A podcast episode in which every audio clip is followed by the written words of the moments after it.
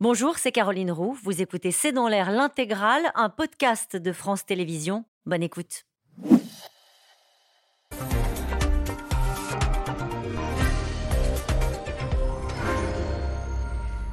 Bonsoir à toutes et à tous. Nous attendons vos questions SMS, Internet et réseaux sociaux pour alimenter notre discussion. L'alerte des grands patrons de la distribution sonne comme un avertissement. Tous évoquent une inflation à deux chiffres dès janvier prochain et Michel-Édouard Leclerc parle lui-même de tsunami. Les négociations entre les industriels et les supermarchés ont lieu en ce moment et les prévisions euh, sur les tarifs pour l'an prochain annoncent une flambée des prix dans l'alimentation en particulier, alors même que cette inflation atteint déjà 12% euh, dans le secteur au mois d'octobre avec des comportements, on va en parler ce soir, dans les supermarchés qui ont déjà commencé à changer. Les associations, comme les Restos du Cœur en première ligne, n'ont jamais de leur côté connu une telle situation et une telle demande. Le sujet sera au cœur des discussions entre les maires et le président de la République. Leur congrès se tient aujourd'hui et sera tourné autour des nouvelles contraintes imposées par la hausse des prix délirants de l'énergie. Inflation, la nouvelle vie des Français, c'est le titre de cette émission. Avec nous, euh, pour en parler ce soir, Philippe de Sertine, vous dirigez l'Institut de haute finance, vous enseignez la finance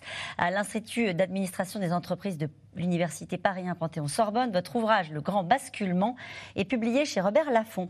Emmanuel Duteil est avec nous ce soir. Vous êtes directeur de la rédaction de l'Usine Nouvelle. Avec nous ce soir également Soazic Kemener. Vous êtes rédactrice en chef du service politique de Marianne. Enfin, Sandra Wabian, vous êtes directrice générale du CREDOC. Bonsoir à tous les quatre. Bonsoir. Merci de participer à ce C'est dans l'air en direct. On va commencer par cette alerte. Euh, je me tourne vers vous, Emmanuel Duteil, des patrons de la grande distribution. C'était depuis quelques jours, on les a tous vus dans les médias, tous très inquiet. Pourquoi?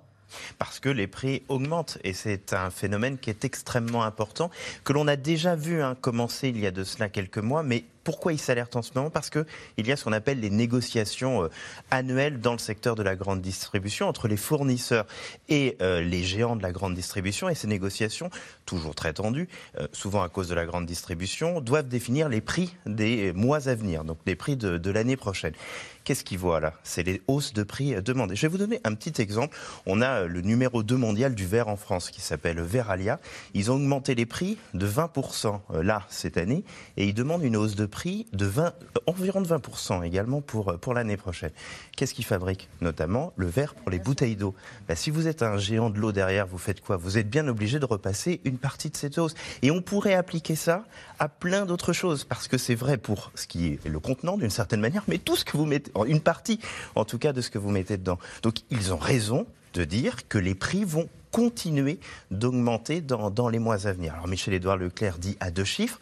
On y est déjà, à deux chiffres sur l'alimentaire. Il faut peut-être pas tout généraliser, mais sur l'alimentaire. Et donc, effectivement, là, ils sont en train d'alerter, mais ils font aussi un petit peu de communication. Ils prennent l'opinion à pour le dire, pour grosso modo, que tout le monde dise stop, n'augmentez pas trop les prix. Oui, c'est une façon aussi de dire, puisque eux, ils sont en bout de chaîne, hein. eux, ils sont face au consommateur. Quand le consommateur arrive avec son, son caddie dire, et qu'il dit euh, c'est de la faute de la grande distribution qui s'en met plein les poches. Euh, Philippe de Sertine, sur l'exemple que vous donnez est très juste. C'est-à-dire, si ça concerne les bocaux en verre et tout ce qu'on met dedans, on va aller bien au-delà des 13% qu'on a vu dans le secteur de l'alimentation. Non, je crois qu'on est vraiment là dans un moment où d'ailleurs, effectivement, ces, grands patrons de, la distribution essaient de, se mettre en lien avec l'opinion publique. On lui dit, il y a 6% d'inflation, ça va peut-être commencer à baisser l'année prochaine. On est au, contraire là dans un sentiment de choc de plus en plus violent des gens, des vrais gens, enfin vous, moi. Et qui le vivent au quotidien. Et quand vous le vivez au quotidien, et surtout en plus quand vous avez des revenus euh, modérés ou faibles ou très faibles, là c'est un choc terrible. C'est un choc terrible qui ne fait que commencer. Parce qu'effectivement, euh, l'augmentation, on va dire, euh, les conséquences de l'inflation qui a démarré depuis de nombreux mois dans l'économie, elle devient perceptible. Et puis rappelons quand même hein, que la Première ministre a annoncé janvier et février, vous allez avoir des augmentations de l'énergie de 15%. On n'est pas à 6, on est déjà à deux chiffres là aussi. Et là, effectivement, s'il fait froid, si on a besoin de beaucoup d'électricité, beaucoup de gaz, on sait qu'on aura une facture beaucoup plus importante. Puis on a eu euh, la fin des rabais sur l'essence, sur le, sur, lorsque vous êtes en train de faire votre plein, lorsque vous n'avez pas le choix, que vous devez utiliser votre automobile, vous avez une sorte d'accumulation d'augmentation des prix, donc de baisse de pouvoir d'achat. Sandra Wabian, sur, sur l'alimentation, euh, on voit déjà, c'est ce que disent hein, les responsables de la, grande, euh, de la grande distribution, on voit déjà les comportements des Français changer. C'est pour ça que nous avons choisi euh, d'intituler cette émission ce soir comme nous l'avons fait, parce que la vie des Français a déjà changé. C'est une nouvelle vie avec l'inflation. Oui, ça fait déjà en fait plus d'un an que les comportements ont commencé à se modifier, à la fois dans les supermarchés. Euh, donc on parle d'inflation de, de 12% en moyenne, mais par exemple sur les légumes frais, on est à plus 34%. Donc c'est quand même euh, très sensible et donc c'est des catégories de produits qui directement euh, sont un peu sacrifiées. Il y a moins de diversité alimentaire. On a vu aussi une augmentation des, personnes qui vont euh, demander de l'aide alimentaire. Donc c'est vrai qu'il y a un vrai sujet sur l'alimentation. Mais qu'est-ce qu'on constate très concrètement? Qu'est-ce qui change? Parce que ça, c'est vrai qu'on a tous, on s'est tous rendu compte que les prix, voilà, des produits frais avaient augmenté, mais dans la façon dont on fait ses courses, ce qu'on met dans son panier, même, le, même la, façon dont on vient plus souvent au supermarché parce qu'on fait moins de grands pleins Alors, alors euh, concrètement, il y a d'abord une diminution des volumes de consommation. On essaye de consommer moins. Euh, il y a aussi des diminutions sur d'autres postes que l'alimentation, l'habillement, l'équipement, renoncer à des déplacements essayer de les mutualiser pour euh, limiter les frais en carburant. Et dans les supermarchés, là, il y a deux types de, comportements. Soit essayer de multiplier les promotions, d'aller chercher les prix de gros, ou aller dans des, enseignes qui sont un petit peu moins chères. soit se réduire vraiment en, en choix, c'est-à-dire qu'on va faire une liste de courses et on va s'y tenir. Et donc, on va limiter le nombre de fois où on va aller au supermarché. Le patron de Système U, il raconte, il dit, on voit de nouveaux comportements dans les supermarchés, des, montagnes de, produits qu'on retrouve à la caisse. Parce que les gens, ils arrivent à la caisse et puis ils font leurs calculs et puis ils se rendent compte que ben, finalement ça passe pas. Ou des produits qu'on va faire à la découpe et puis finalement on les laisse dans les rayons. Ça, c'était des choses, euh, euh soit dit qu'on ne voyait pas auparavant et ces patrons de la grande distribution le raconte. Oui, parce qu'ils sont aux avant-postes. Ils sont aux avant-postes de la crise parce que finalement, on peut se passer beaucoup de choses euh, euh, quand on est en pleine crise. On peut choisir de ne pas aller en vacances, même si euh, la ministre du Tourisme a dit que la moitié des Français, quand même, allaient partir en vacances à la fin de, l'année. mais effectivement, eux, ils sont dans l'obligatoire. Tout le monde doit aller faire ses courses d'une manière ou d'une autre. Et donc, effectivement, c'est là où les, comportements peuvent changer. Et, on voit, on constate tous autour de nous, et les politiques d'ailleurs commencent à le dire, hein, qu'il y a toujours ce débat, vous savez, on dit toujours à les politiques, il faut aller dans les supermarchés pour, pour Ils comprendre. Y vont les supermarchés. Donc, certains, Clémentine Autain, par exemple, avait fait une vidéo dans un supermarché à Sevran, ça lui avait été reproché, n'empêche, elle avait sa bouteille d'huile, elle connaissait le, le, prix de la bouteille d'huile qui a augmenté de 60% depuis, euh, depuis le début de l'année 2021. Enfin, c'est euh, les chiffres de Bercy, en tout cas, pour toutes les huiles en même temps. Mais effectivement, et on voit donc des, des gens qui, qui, achètent moins, qui s'inquiètent, euh, qui laissent aux caisses toute une partie. En fait, c'est un peu toute la société, une partie de la société de consommation avec son désir et une partie du désir de consommation reste aux caisses. C'est vraiment, euh, c'est vraiment, c'est vraiment l'idée de ces, de j'aimerais acheter mais je ne peux plus. Et c'est très intéressant parce qu'on est vraiment dans une transition, c'est-à-dire que le moment où on est en train de se dire est-ce qu'on va revenir avant 2020 parce que c'est ça en fait la bascule pour les gens, c'est avant les, c'est avant les confinements, c'est là que notre vie a changé.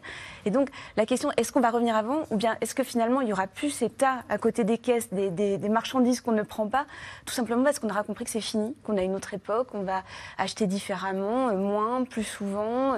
Euh, des familles commencent déjà, même des familles qui ne sont pas particulièrement modestes, à faire des repas dans la semaine, euh, préparés lundi, mardi. Alors il y a des gens qui le font tout le temps, mais ça, se répand plus.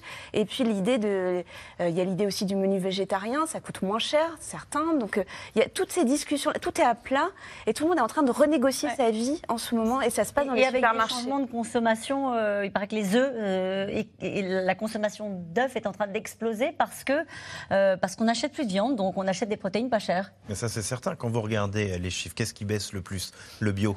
En partie parce que le bio faisait partie des produits les plus onéreux. Et même s'il y avait eu une progression très forte ces dernières années, on se dit qu'on peut peut-être revenir à quelque chose qui n'est pas bio. Quand vous regardez également, vous parliez du rayon à la découpe, les produits frais, ça fait partie des, des plus fortes baisses parce que bah, ça coûte plus cher d'acheter euh, une tranche de jambon blanc de, qualité un peu supérieure à la découpe que d'acheter euh, euh, sous vide. Donc ces changements sont aujourd'hui extrêmement visibles, touchent une bonne partie de la population parce que en plus les Français ont l'impression que l'inflation est encore plus importante que ce qu'elle est réellement. Et du coup, eux-mêmes freinent leur, leur consommation. Et ça, nous allons en parler, c'est très intéressant, le ressenti. Et il y a une étude hein, de la Banque de France sur laquelle nous allons euh, revenir. En tout cas, Bruno Le Maire, lui, il garde le cap d'un discours rassurant, une inflation qui va baisser l'an prochain, c'est ce qu'il dit, et un État qui permet aux Français d'encaisser le choc. Mais les acteurs de la grande distribution en pleine négociation pour l'an prochain, eux ne l'entendent pas ainsi et anticipent une flambée des prix spectaculaires. Constance Meyer et Laszlo Gélabert. L'esprit de Noël percuté de plein fouet par l'inflation. Les supermarchés observent déjà une baisse des achats de 20% sur les jouets et le chocolat. Il faut dire que la priorité n'est plus forcément là. C'est ce que constate chaque jour un peu plus le président du groupe Système. Jamais on nous a laissé autant de produits euh, au moment du passage à la caisse. Les gens vont à l'essentiel. Tout ce qui n'est pas essentiel et tout ce qui est, je dirais presque maintenant, plaisir est un peu mis de côté. Donc, ça commence par le textile. Par exemple, on achète moins de textile, on achète moins de bazar, d'électroménager, de vaisselle, tout ça est vraiment mis de côté.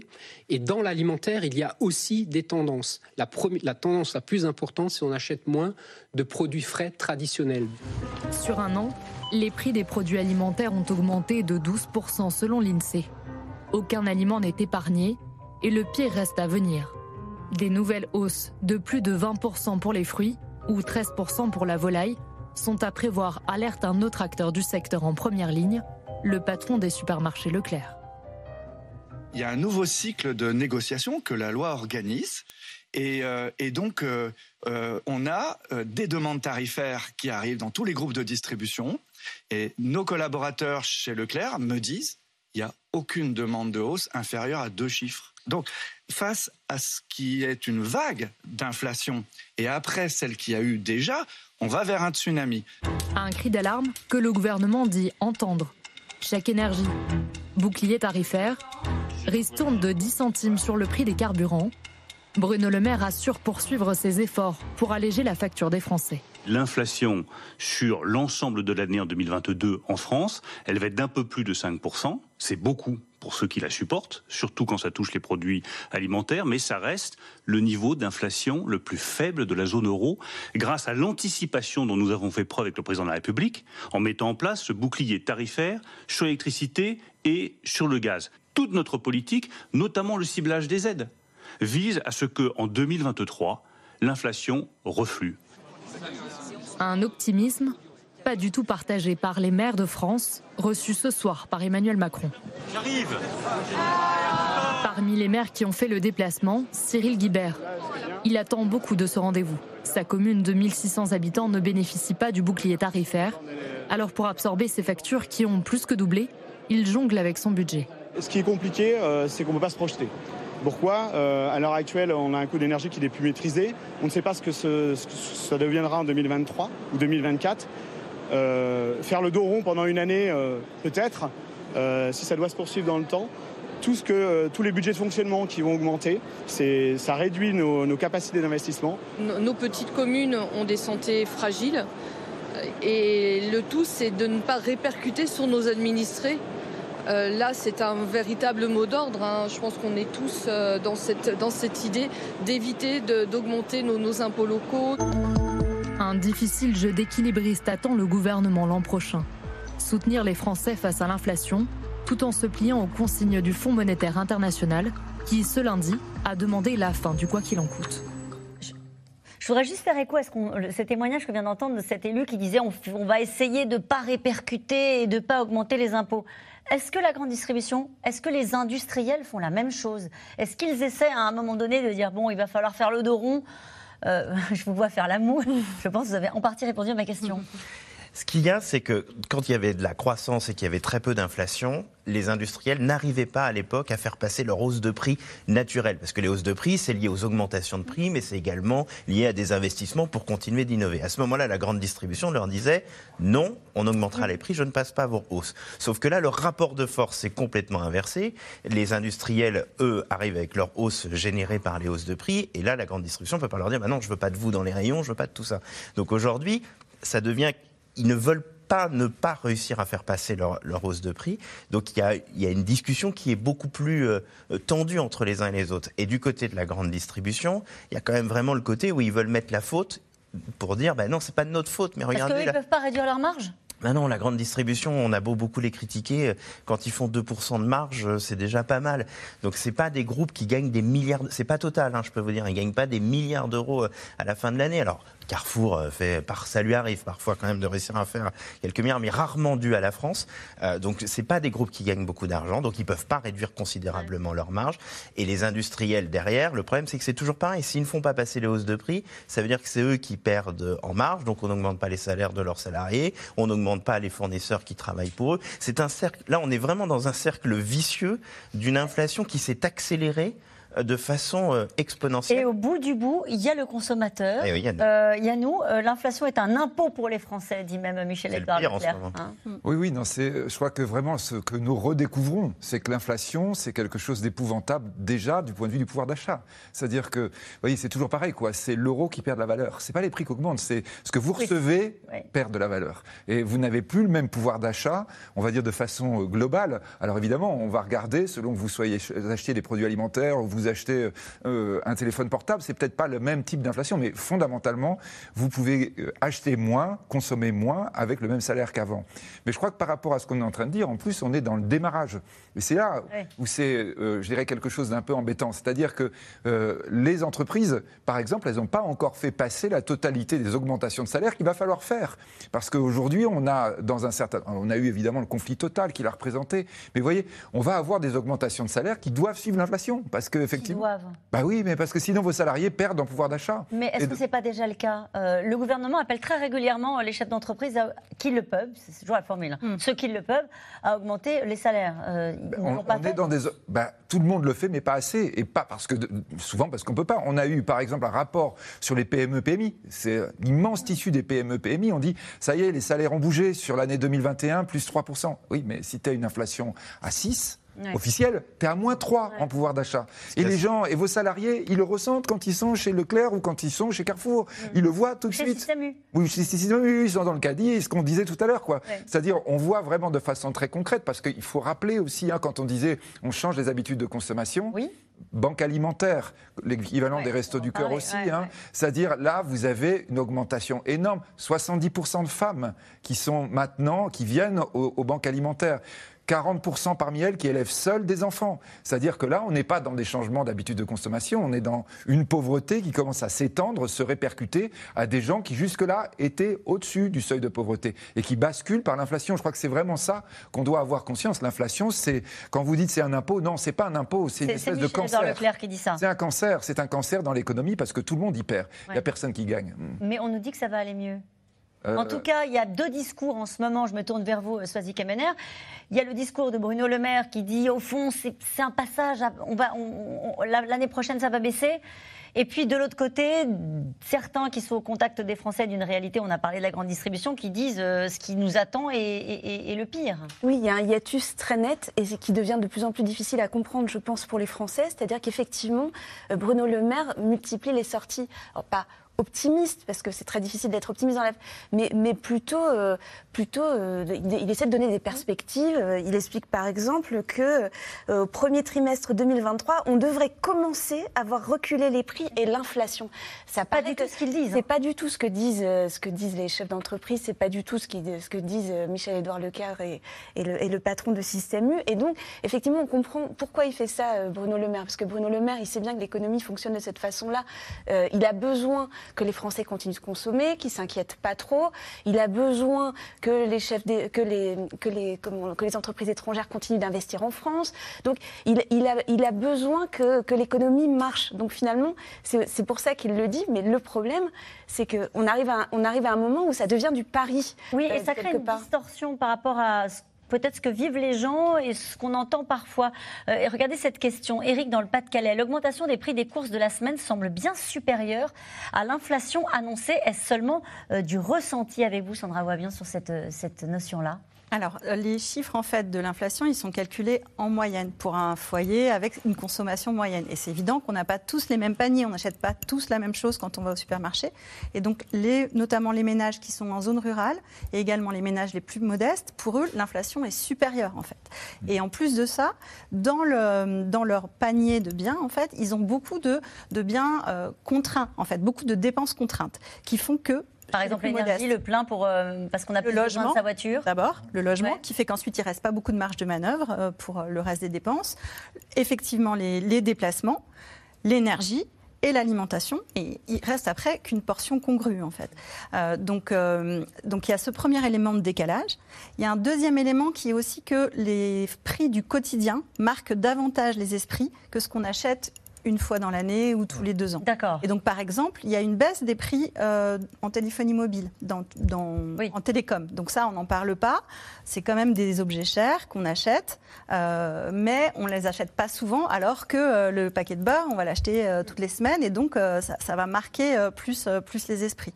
Donc il y aurait bien, comme avec la météo, un ressenti, une, une inflation ressentie et une inflation réelle. Et il y a une étude de la Banque de France qui montre que parfois bah, les Français ressentent une inflation plus haute qu'elle ne l'est réellement. Il y, a, il y a effectivement ça, mais il y a peut-être un point de détail par rapport à votre téléspectateur. C'est-à-dire qu'effectivement, les produits alimentaires, là, c'est pas du ressenti augmente plus que l'inflation. Pourquoi? Parce que la grande partie de l'inflation devrait être générée par les prix de l'énergie et ils étaient Ouais. bloqués. La hausse était bloquée à 4%. Donc c'est pour ça qu'on arrive à une moyenne de 7 et quelques pourcents en ce moment d'inflation. Mais les prix ne sont pas bloqués dans la grande distribution. Là, on est sur la loi du, du marché, si j'ai envie de dire. Et donc, les prix sont factuellement plus élevés. Donc, euh, votre téléspectateur, il a aussi raison. Alors, après, sur la question du, sur la question du, du ressenti, il y a déjà, et ça peut paraître idiot, mais notre génération, euh, pour la plupart d'ici autour de la table, n'a jamais vécu avec de l'inflation. Donc, déjà, nous, on ne sait pas ce que ça veut dire, des prix qui, en tout cas, qui augmentent comme ça. La génération, en tout cas, de mes parents, eux, ont eu cette habitude. Ça veut dire qu'ils le vivent mieux? Non, parce que eux, ils l'ont vécu dans une période de croissance. Donc à un moment où les salaires étaient indexés grosso modo sur, euh, sur l'inflation, et donc il y avait quelque chose de quasiment cohérent. Donc ce qui est du domaine du ressenti est également du domaine du jamais vu. Et c'est quelque chose à avoir en tête. Et qu'est-ce qu'on fait? Regardez-nous encore ce soir. Vous croyez qu'à la fin de l'émission, les gens vont pas se dire Oula, quand ils vont aller faire les Et courses on- demain, ils ont raison, ça a encore augmenté. Donc on est aussi dans du il y a effectivement une, une peur, il y a un ressenti qui est peut-être au-dessus de ce que l'on vit réellement, mais qui est aussi agrémenté par le euh, du jamais vu. Et quand vous entendez tout augmenter, c'est quand même que vous viviez dans une, Ouais. à Paris dans un immeuble. Moi, je suis allé récemment chez des amis, vous montez dans l'immeuble, il y a un panneau en disant attention, les prix vont fortement augmenter, baissez vos, vos, vos thermostats parce que sinon on va pas y arriver. Et ça passait de 35 000 à 70 000 euros pour, pour la, la copropriété. Enfin bon, là, on n'est pas dans le domaine euh, Non, ressenti. non, c'est la réalité. Tout le monde voit que à la fin du mois, comme le disait très bien Philippe, aujourd'hui les gens ont factuellement moins d'argent. Et tant que les salaires augmenteront pas en moyenne, euh, ça va être compliqué. Ça veut dire que la consommation baisse déjà Bien sûr. Oui, En tout cas, elle ralentit fortement. Oui, la, la consommation baisse déjà et également les inquiétudes augmentent. Après, on n'est pas encore dans une forme de colère, on est plutôt dans une forme d'abattement presque. C'est ce, que, c'est ce que vous disent les enquêtes que, que vous menez? Oui, exactement. Il y a un Ça veut dire quoi la différence entre inquiétude et abattement? Ça se traduit en termes de, de consommation et en termes de comportement? Ah, De la même non. manière? En- non, là j'étais plutôt sur les conséquences sociales en fait de cette inflation. Euh, ça, ça se traduit. Alors dans la consommation, on l'a déjà vu, on en a déjà parlé. On diminue sa consommation. Voilà, et on limite la diversité. Il peut y avoir aussi des, des effets. Alors là, je pense que l'élément dont on n'a pas totalement parlé, c'est que euh, on est dans un moment de transition, et donc on a gardé des habitudes de consommation de consommation et parfois de surconsommation aussi. Euh, et et on n'arrive pas encore complètement à changer parce que l'offre n'a pas changé, parce que les pouvoirs publics n'ont pas encore euh, non plus changé, euh, euh, par exemple, les infrastructures. Donc il y a, y a aussi tout un modèle de société qui doit, qui doit évoluer pour que les consommateurs puissent en fait ne pas vivre euh, cette sobriété dans la contrainte. Là, aujourd'hui, c'est vécu dans C'est la vraiment contrainte. ça. Là, elle est contrainte. hein. Le passage à la sobriété se fait de manière un peu brutale. Oui, ça c'est le moins qu'on puisse dire. Euh, je pense aussi par rapport à ce qu'on est en train d'évoquer que l'absence d'expérience, pour le coup, elle est aussi du côté des politiques et des banquiers centraux et de tous ceux qui gèrent. Quand on est en train de dire est-ce que l'inflation va s'arrêter, eh ben ils n'ont pas l'expérience non plus. Et vous voyez, quand euh, aujourd'hui on est en train d'entendre le ministre de l'économie, on disait, bon, il ne doit pas dire autre chose, mais il le disait déjà il y a un an. Les banquiers centraux disaient il y a un an, ça va être temporaire. Oui, ils se sont plantés. Ah bah ils l'ont dit d'ailleurs. Ils ont dit, ils ont dit, on s'est trompé. C'est rare hein, qu'ils fassent euh, amende honorable à ce point en disant non non en fait on s'est trompé. C'est-à-dire que là on se rend compte qu'on est dans un phénomène qui en fait échappe à tout le monde. Et, et on répète, vous avez raison de dire qu'on est au démarrage parce que vous voyez sur la consommation, même Michel-Édouard Leclerc le disait sur les jouets de Noël, vous inquiétez pas, on les a achetés l'année dernière. C'est vrai ou c'est pas vrai ça? Oui c'est vrai. Mais donc, effectivement, là, on va dire, bon, bah alors, euh, il n'y aura pas d'augmentation là-dessus, mais sauf que l'année prochaine, il y en aura. Non, mais là, il y en aura déjà une sur les sapins de Noël. Alors, les sapins. Entre 5 et 20 Exactement. Voilà, c'est ça. Alors, donc, vous avez ça. Et après, quand on est en train de dire sur les jouets cette année, vous inquiétez pas, mais ça veut dire l'année prochaine, mais oui, on va l'avoir. C'est-à-dire que là, on est avec une espèce de vague qui avance et où tout le monde est en train d'essayer de bricoler un peu au jour le jour en disant Ah oui, non, mais ça va s'arrêter dès janvier. Euh, parce qu'on n'a pas le modèle économique Parce qu'on l'a pas. Non, parce que d'abord, hein, il faut rappeler ce que je disais tout à l'heure la baisse de valeur de la monnaie, ça vient du fait qu'on a émis trop de monnaie. Et quand est-ce qu'on a émis trop de monnaie? Eh ben oui, vous avez le confinement, le quoi qu'il en coûte. Souvent, les gens disaient ah bah le quoi qu'il en coûte, ça, va nous coûter quelque chose. Bah ça y est, tu y es. Hmm. Ah c'est-à-dire tu y es, c'est-à-dire tu es dans la baisse de valeur de ta monnaie. On a émis la monnaie alors que tu crées pas de la richesse, donc ta monnaie se dévalue. Enfin, vous voyez, c'est quelque chose dans l'histoire économique, on connaît bien. On est en plein dedans là. Hmm. Alors évidemment, vous voyez, ça n'a rien à voir avec la guerre. Hein. C'est-à-dire que c'était bien là avant. On était déjà en train de voir l'inflation monter bien avant que la guerre, évidemment, qui n'arrange rien. Et quand le FMI fait la leçon à la France en disant bon, euh, il faut arrêter le quoi qu'il en coûte, ça veut dire que si le phénomène d'inflation pour, se poursuit euh, contrairement à ce qu'on peut entendre ici ou là, poursuit, comme le disent la, la grande distribution, on n'aura plus les moyens donc c'est le choc C'est ça que dit le FMI à la France? Bah, Le FMI, il nous dit exactement ce que. Alors, quand on est en train de dire, vous voyez, on a l'inflation la plus faible parce que vous avez mis en place un bouclier. OK, d'accord, mais le bouclier, ça veut dire quoi? C'est vrai, ça. oui, mais le bouclier, ça veut dire que si vous avez des réserves formidables, si vous n'avez pas de réserve, les Allemands, ils ont de la réserve, ils font un plan de 200 milliards. Nous, on n'a pas de réserve, ça fait augmenter la dette. L'inflation, elle veut dire quoi? Elle veut dire que vous augmentez les taux. Et le FMI est en train de euh, sonner l'alarme en disant attention, attention, là, si vous continuez, les taux vont augmenter. Les taux, donc, ça veut dire que le coût va augmenter pour les Français par l'impôt. Hein. C'est-à-dire qu'à la fin, ce qu'avait dit d'ailleurs une fois hein, M. Mélenchon, il avait dit oui, si vous ne payez pas la pompe, vous, le paierez euh, au moment de vos impôts. Il avait raison. Il avait raison. Mm. En tout cas, au Congrès des maires, le sujet, ce sujet de l'inflation est dans tous les esprits. Les élus en première ligne mesurent chaque jour son impact et localement, c'est parfois, vous allez le voir, le système D qui l'emporte. La mairie de Colomiers, en Haute-Garonne, a lancé une mutuelle municipale pour faire baisser le coût et dégager du pouvoir, du pouvoir d'achat pour les habitants. Reportage Théo Manval et Wan Nguyen.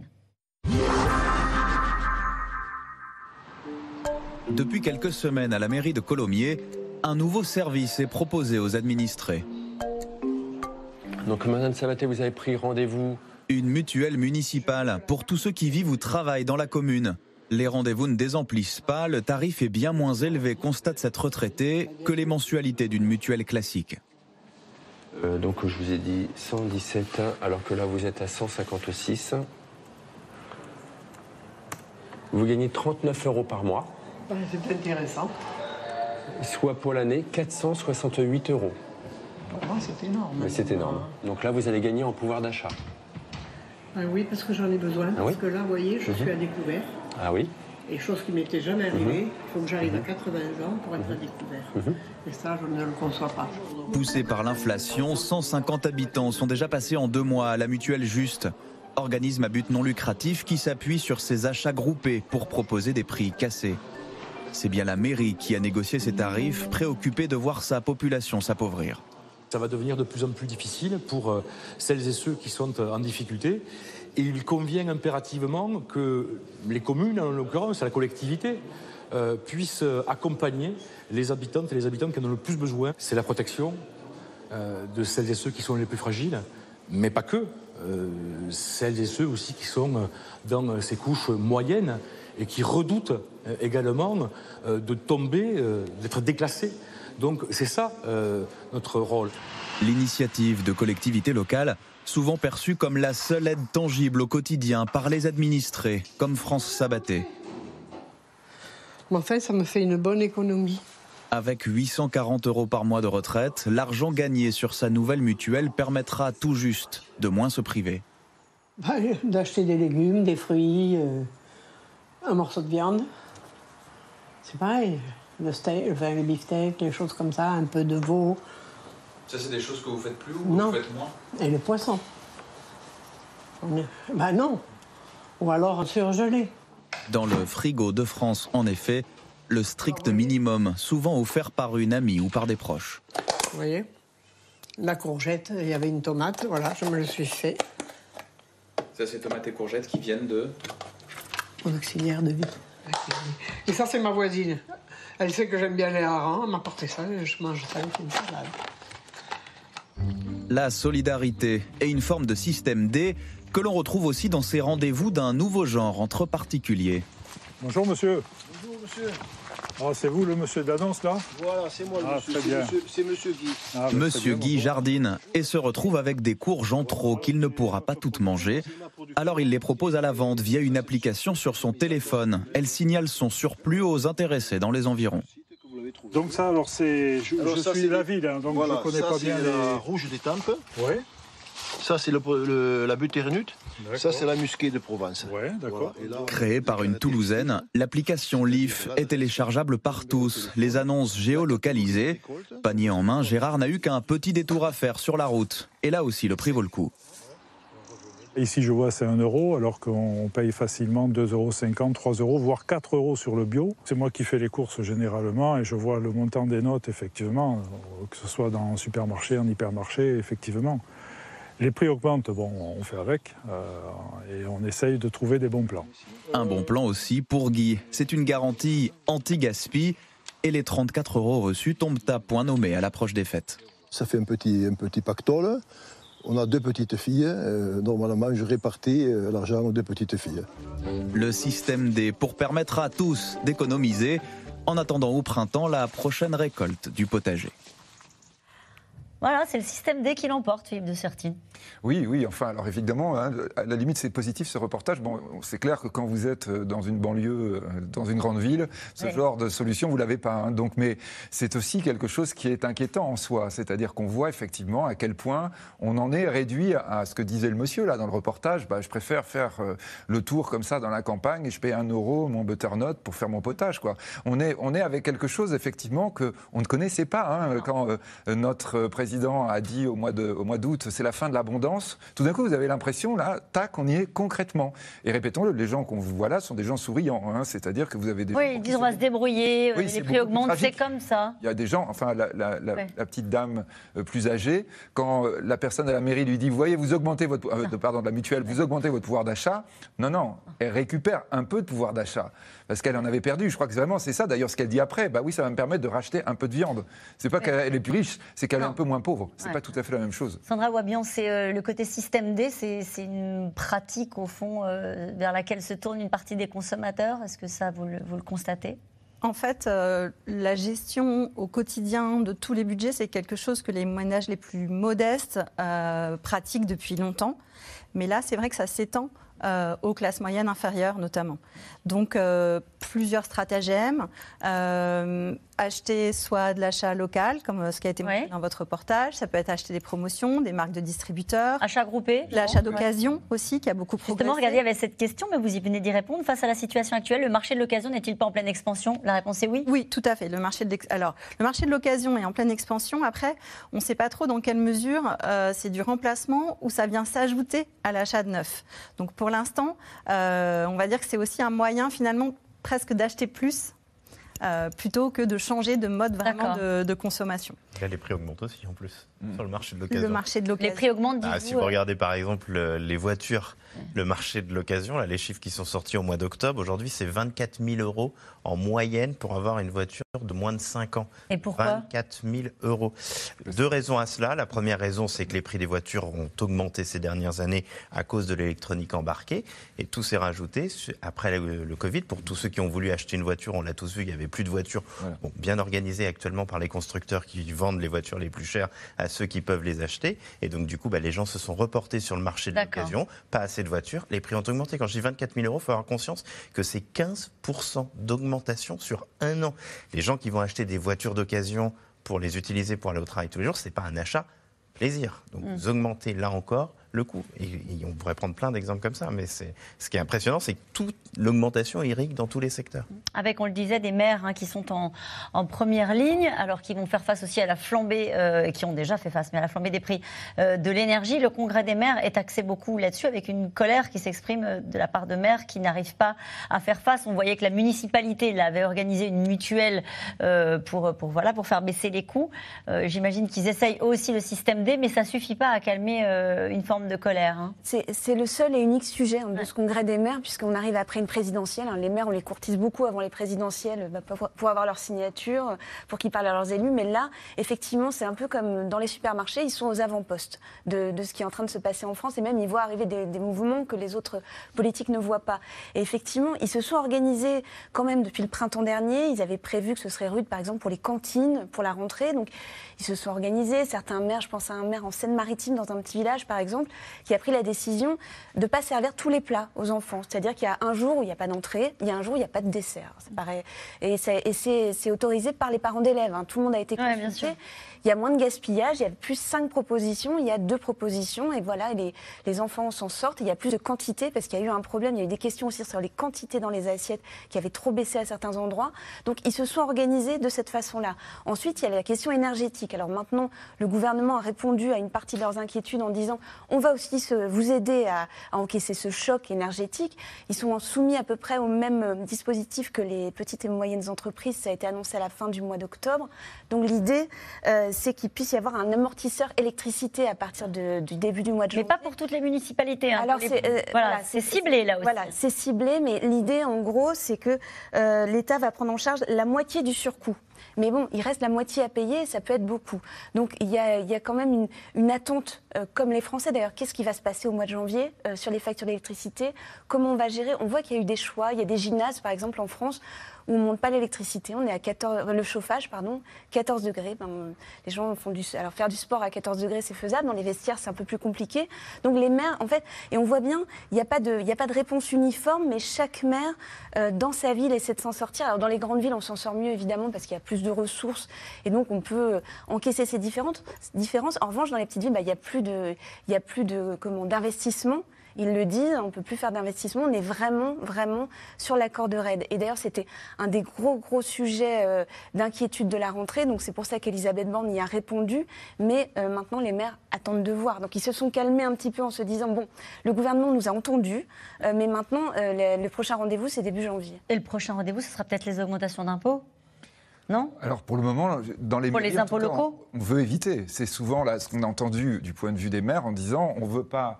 Euh, augmen- on, ne- on ne fait plus d'investissement, euh, on essaie de limiter les dépenses pour pas augmenter les impôts. S'entend bien que quand vous augmentez les impôts dans un contexte déjà où le pouvoir d'achat diminue, vous vous imaginez ce que ça signifie.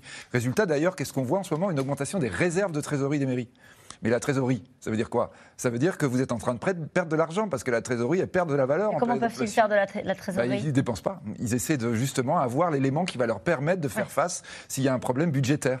Auquel cas, vous êtes exposé à l'inflation parce que votre, votre monnaie perd de la valeur. C'est une sorte de cercle vicieux et on a chaque fois l'impression qu'on est en train de prendre une décision, mais qu'en réalité, quand on a fait la décision, bah, on est peut-être encore plus avec un problème. Et, et- et la question qui va se poser, si les prix con- continuent à augmenter, comme le disent euh, les, les- les responsables de grande distribution, c'est est-ce que l'État sera là Euh, Est-ce que les mairies seront là cette fois-ci Ou est-ce que tout le monde est à sec euh, À la fois les finances publiques, on en parlait tout à l'heure, et, euh, et les municipalités euh, aussi. Oui, ça, l'État sera là. Et là-dessus, il faut quand même rassurer vos téléspectateurs. C'est-à-dire que c'est la fin. Bon, en même temps, ça fait 22 fois qu'on annonce la fin du quoi qu'il en coûte. Mais on va arriver vers quelque chose de plus ciblé.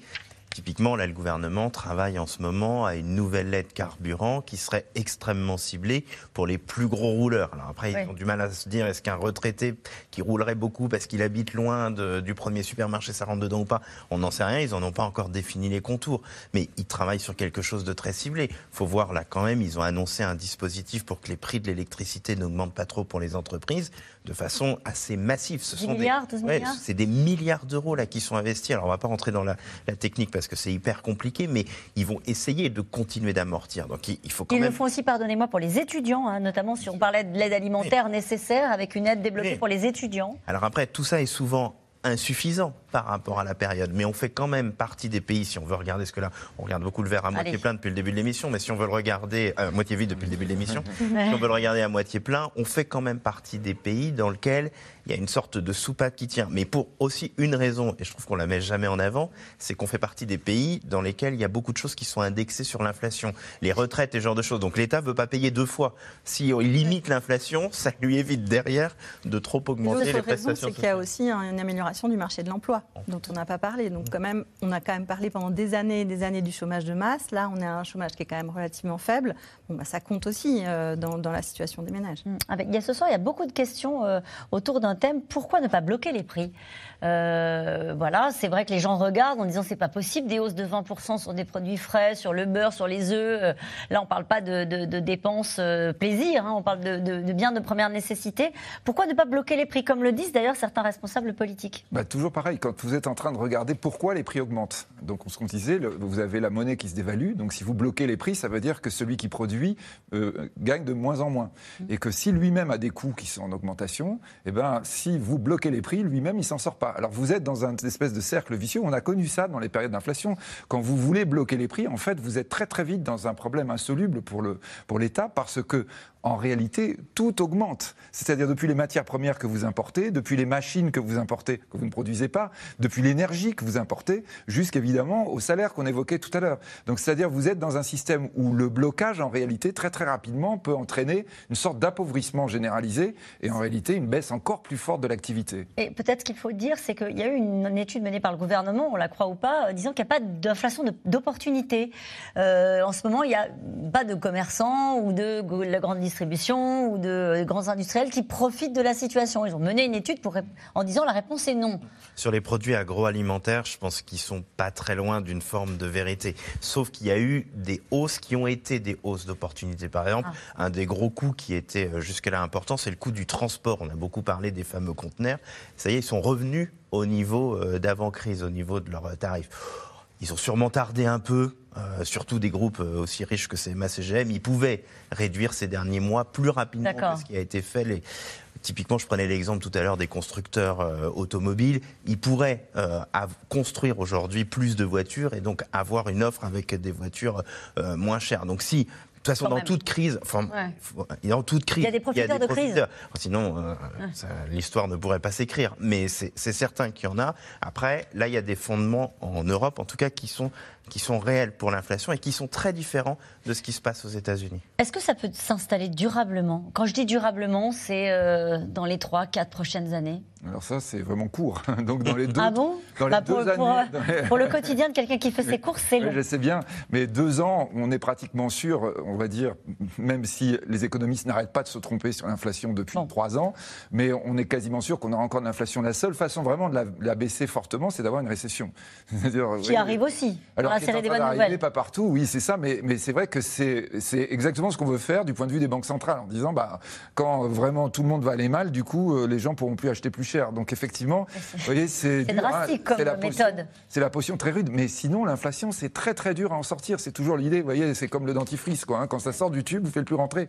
Hein. et donc, on est vraiment dans cette situation où là, les perspectives de baisse d'inflation sont associées aux baisses de croissance, en disant, bah, logiquement, par exemple, l'énergie va baisser parce que, euh, par exemple, les Chinois vont moins bien. Les États-Unis vont être à 0,5% de croissance, c'est-à-dire très faible l'année prochaine.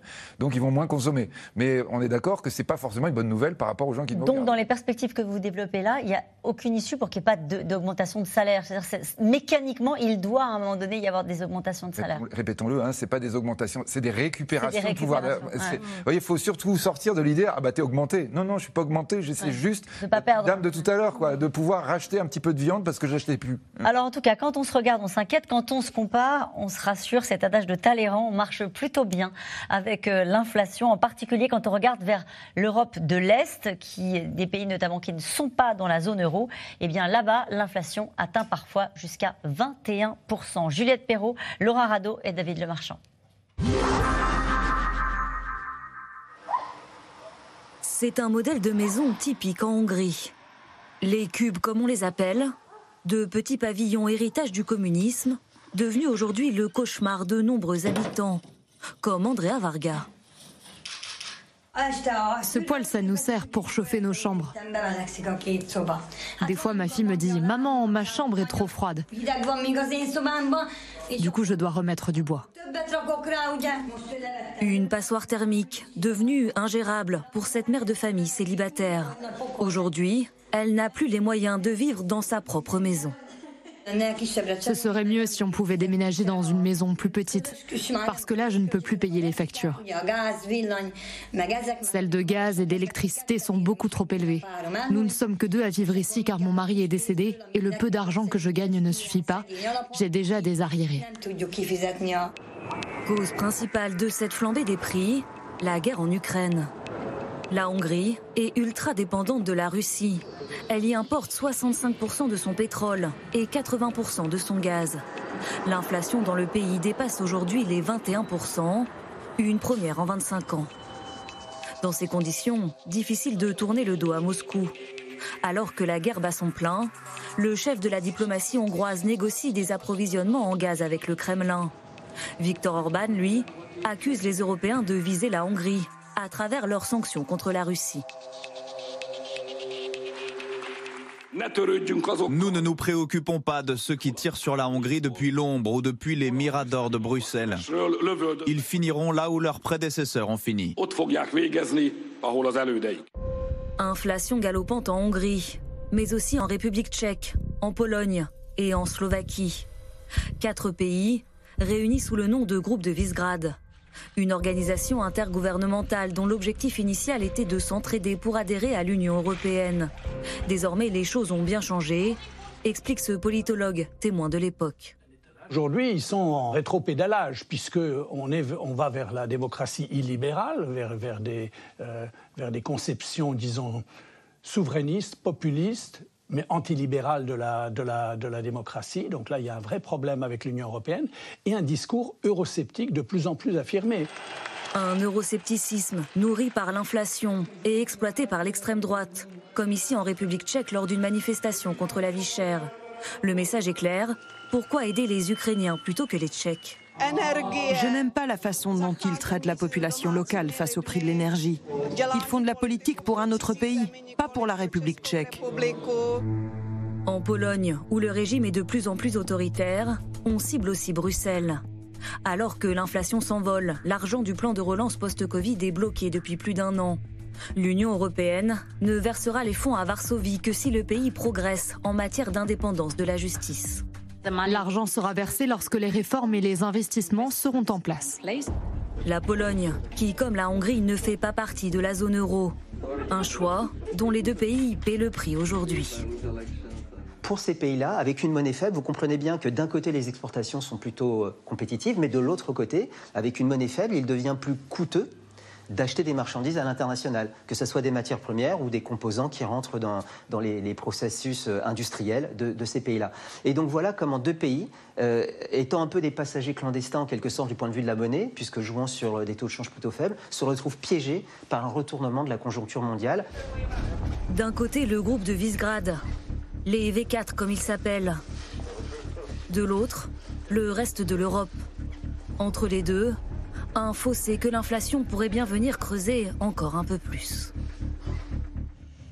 Alors on parlait de la Pologne et la Hongrie. Euh, ils n'ont pas fait le choix de rester hors de l'euro, c'est qu'en fait, ils ne pouvaient pas rentrer. Oui, à l'époque, quand il y a eu la décision de créer une zone monétaire unique, ils ne répondaient pas aux critères qui permettaient d'y entrer. Donc à ce moment-là, c'est, en tout cas pour la Pologne, ils auraient bien aimé y entrer, mais c'était, c'était, c'est pour ça qu'ils ne sont pas aujourd'hui dans, dans l'Union européenne. Alors, est-ce que l'appartenance à l'euro change quelque chose? Qu'il y a des pays, on n'a pas parlé de l'Espagne, mais on pourra en parler, qui est très impacté aussi euh, par l'inflation. Est-ce que l'euro, l'appartenance à l'euro change quelque chose? Est-ce que l'euro nous protège de l'inflation? Alors oui, hein, c'est-à-dire que là, vous évoquez l'Espagne, même la Belgique, on parlait de l'indexation, la Belgique a tous les salaires indexés euh, sur l'inflation, ils sont dans la zone euro, et résultat, ils ont une inflation beaucoup plus forte, ils sont à plus de 12%, vous voyez, donc c'est-à-dire on a bien les mécanismes internes.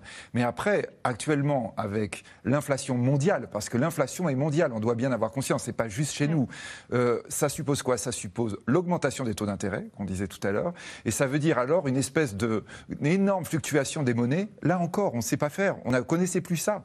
On a des monnaies qui sont, ce qu'on disait tout à l'heure, vous voyez, les monnaies qui étaient autrefois quelque chose de stable, tout d'un coup deviennent instables partout. Et donc évidemment, les pays qui ont des petites économies. Là, on vient d'en voir deux Européens, mais la Turquie est dans le même cas. L'Angleterre avec La sa Turquie avec des, des- un taux d'inflation là, phénoménal, là, on est- 80%. là, on est à 80%. Oui, c'est ça. On est avec des taux d'inflation, évidemment, qui sont terrifiants pour la population. Là, pour le coup, quand on disait perte de pouvoir d'achat.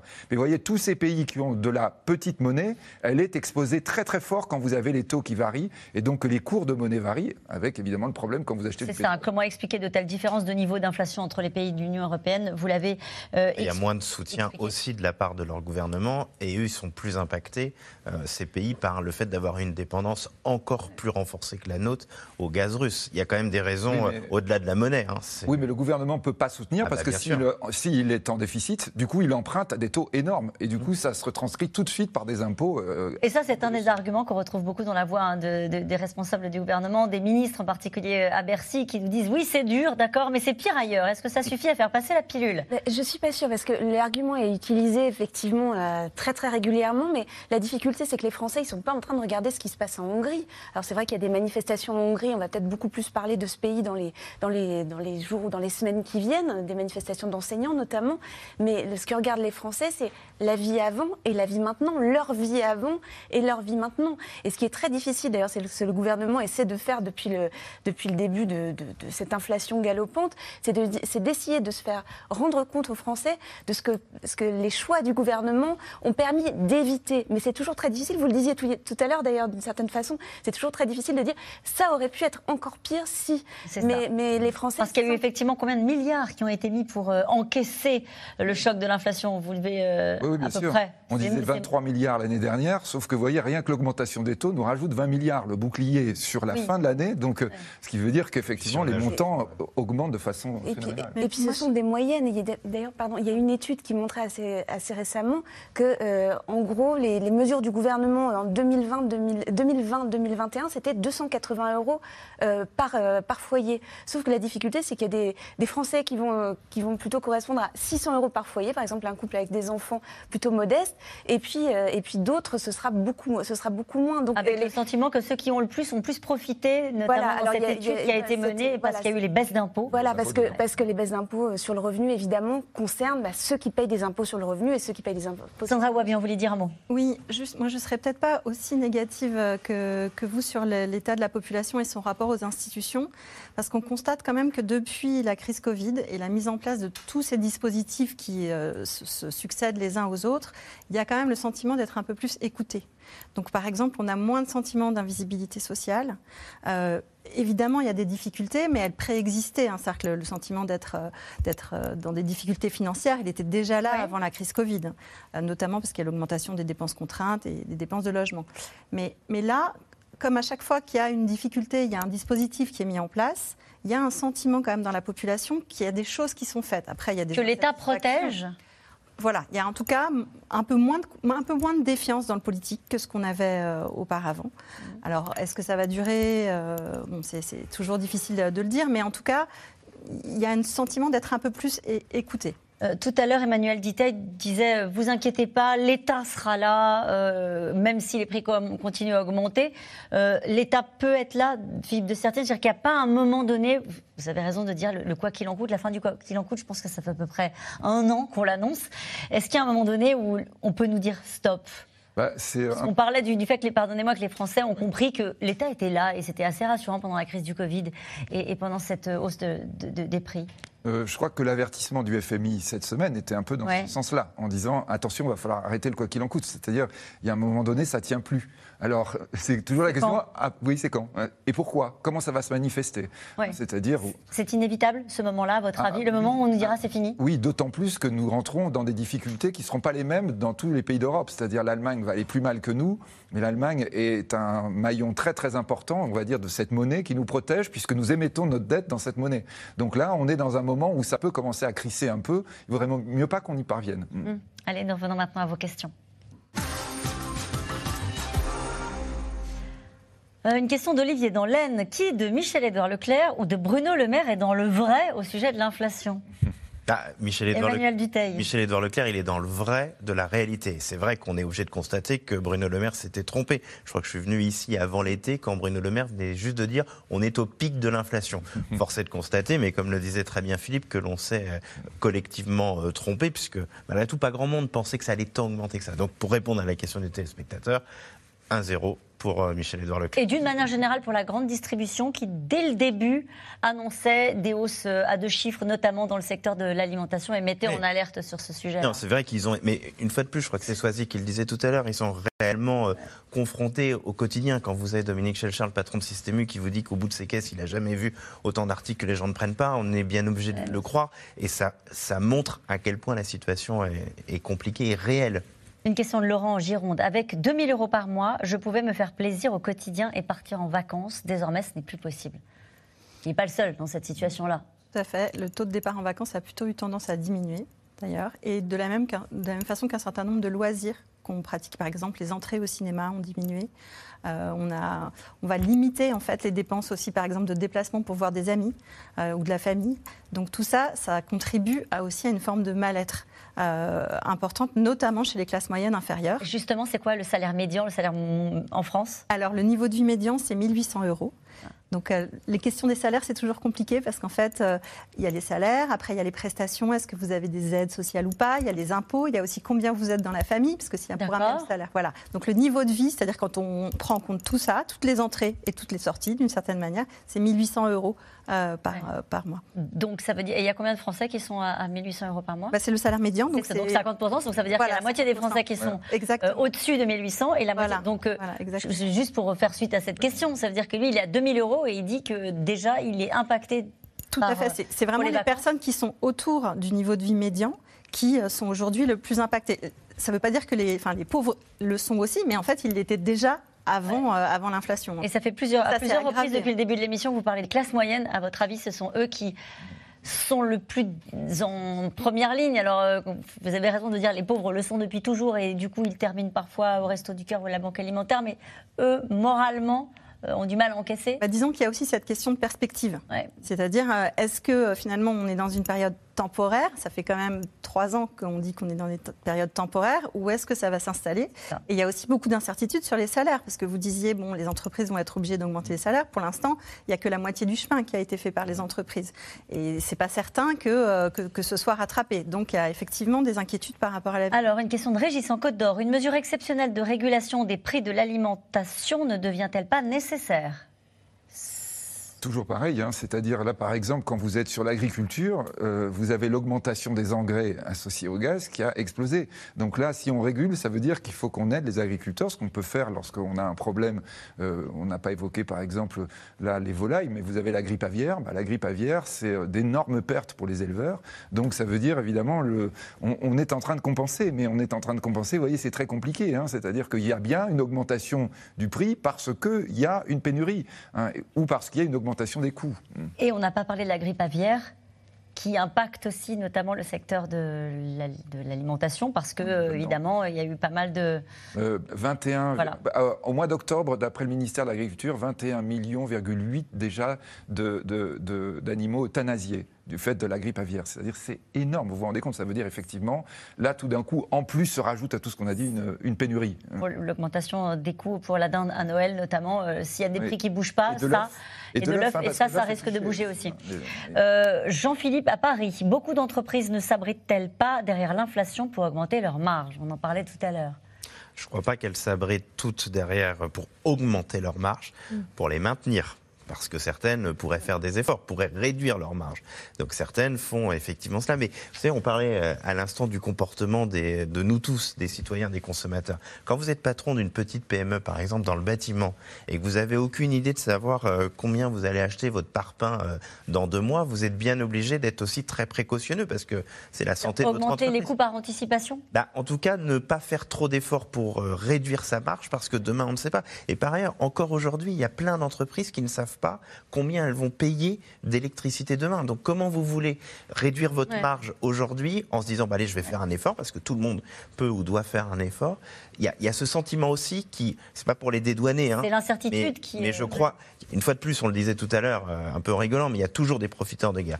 Je pense que malgré tout, aujourd'hui, la plupart du tissu économique est quand même extrêmement responsable. Je crois que vraiment, là, on n'a pas le réflexe encore. Hein. Mm. Si votre chiffre d'affaires, si le bénéfice n'a pas augmenté de 6% cette année, vous avez perdu. Perdez de l'argent. Oui, c'est ça, c'est le 2000 euros, ça vaut moins cher. Ça vaut Ouais. moins d'argent qu'avant. C'est-à-dire que là, on doit bien se rendre compte hein, que l'inflation, c'est un truc qui est, qui est en train de, de grignoter partout, y compris, on va dire, dans le fonctionnement des entreprises. Mm. Euh, ça sous-entend que les entreprises qui sauvent leurs marges à- telles qu'elles étaient auparavant, eux ne perdent pas d'argent. En pourcentage, si c'est en euros, si elles perdent. D'accord. Vous voyez, c'est ça. c'est qu'on est tellement sur un euro stable, c'était notre référence. Combien tu gagnes en euros? Ah bah dis donc, tu t'embêtes pas. Non, ça vaut moins cher maintenant. Maintenant, tu peux plus acheter la même chose avec 2000 euros. Allez, quels sont les premiers postes de dépenses sur lesquels les Français rognent? Alors, les premiers, Vous avez parlé des vacances Oui, alors les, dépenses de loisirs, ça c'est toujours une marge de manœuvre euh, évidemment qui est plus accessible, Euh, mais aussi les transports, donc renoncer à se déplacer, on en parlait euh, tout à l'heure. Également tout ce qui est dépenses d'équipement, équipement du, ménage, de la famille, les meubles, la vaisselle, enfin tout, ce dont on peut avoir besoin chez soi, l'habillement, on va acheter un peu moins d'habits. On, on avait dit, pardon, après le Covid, que les Français avaient mis de l'argent de côté, euh, ils avaient épargné, ils ont Oui, alors- encore de l'argent de côté. Alors, les Français, en fait, c'est pas vraiment exact. C'est surtout les Français les plus aisés qui ont mis de l'argent de côté. Et c'est même 80% de l'épargne qui a été accumulée par 20% des ménages. Donc, on est vraiment sur le, le haut du panier. Donc, il y a un petit peu eu de la désépargne, c'est-à-dire les gens se sont mis à partir en vacances l'été dernier, à dépenser, etc., dans les catégories les plus aisées. Mais en fait, chez les classes moyennes et les plus pauvres, il n'y a pas eu d'épargne qui a été constituée. Il y a peut-être, il y a même parfois eu des pertes en fait, parce que, bah, par exemple, la comp- les compensations de salaire, elles n'étaient pas au niveau euh, de, hum, elles étaient, il y avait des pertes, voilà, de- avec le chômage partiel, etc. Parce qu'il y avait des systèmes qui ont, qui ont disparu pendant la crise aussi, euh, la cantine, les, euh, les, les- les systèmes D. Tout à l'heure, on n'en a pas parlé, mais il y a aussi beaucoup d'entraide dans les ménages, Ouais, c'est-à-dire beaucoup- ouais. beaucoup Beaucoup de d'entraide. solidarité entre Voilà, les familles. euh. on va se prêter des choses, on va essayer de mutualiser un petit peu les dépenses. Donc bah, pendant le- la crise Covid, ça a quand même beaucoup diminué toutes ces possibilités. Donc oui, elle a été un petit peu dépensée, mais c'est pas ça qui va régler la situation euh, des, euh, des ménages les plus modestes. Une question d'Alain dans les Bouches-du-Rhône. Il ne se passe pas un jour sans que le gouvernement ne débloque des enveloppes. Jusqu'où pouvons-nous aller euh, Swazik Kemener?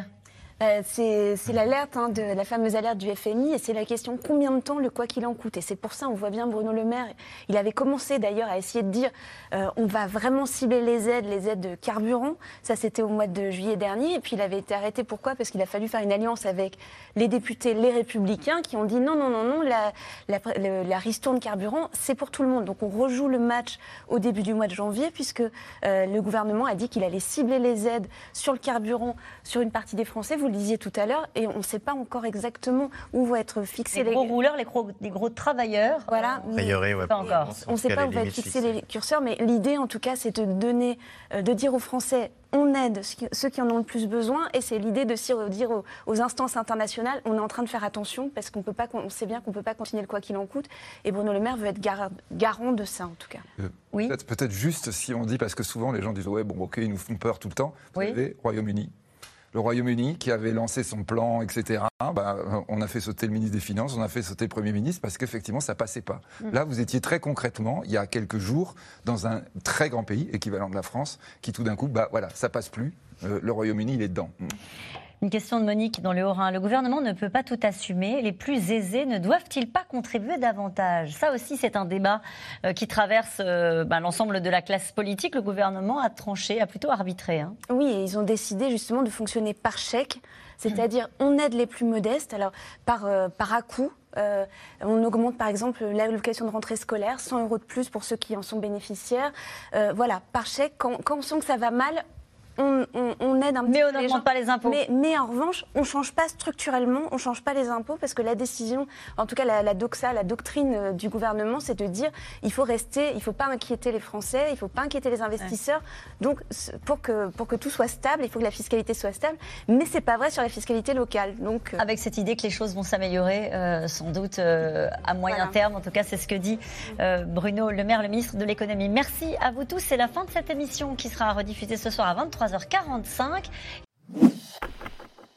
Merci d'avoir écouté C'est dans l'air. Comme vous le savez, vous pouvez désormais écouter l'intégrale, mais aussi l'invité ou vos questions à nos experts. Tous ces podcasts sont disponibles gratuitement sur toutes les plateformes de streaming audio. Et pour le replay vidéo, c'est sur France.tv, bien évidemment. À bientôt.